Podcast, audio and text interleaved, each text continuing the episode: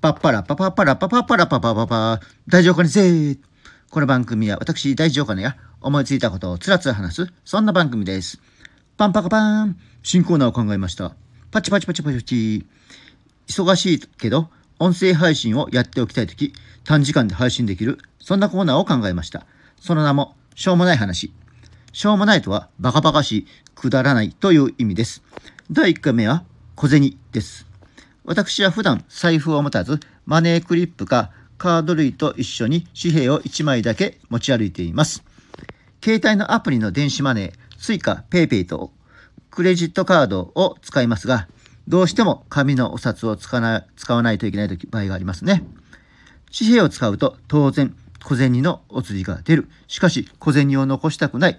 そんな時あなたはどうしますか？私はガソリンスタンドで現金払いで小銭を消費します。1円玉から受け取ってくれ、きっちり金額分ガソリンを入れてくれるので大変重宝しております。以上、しょうもない話でした。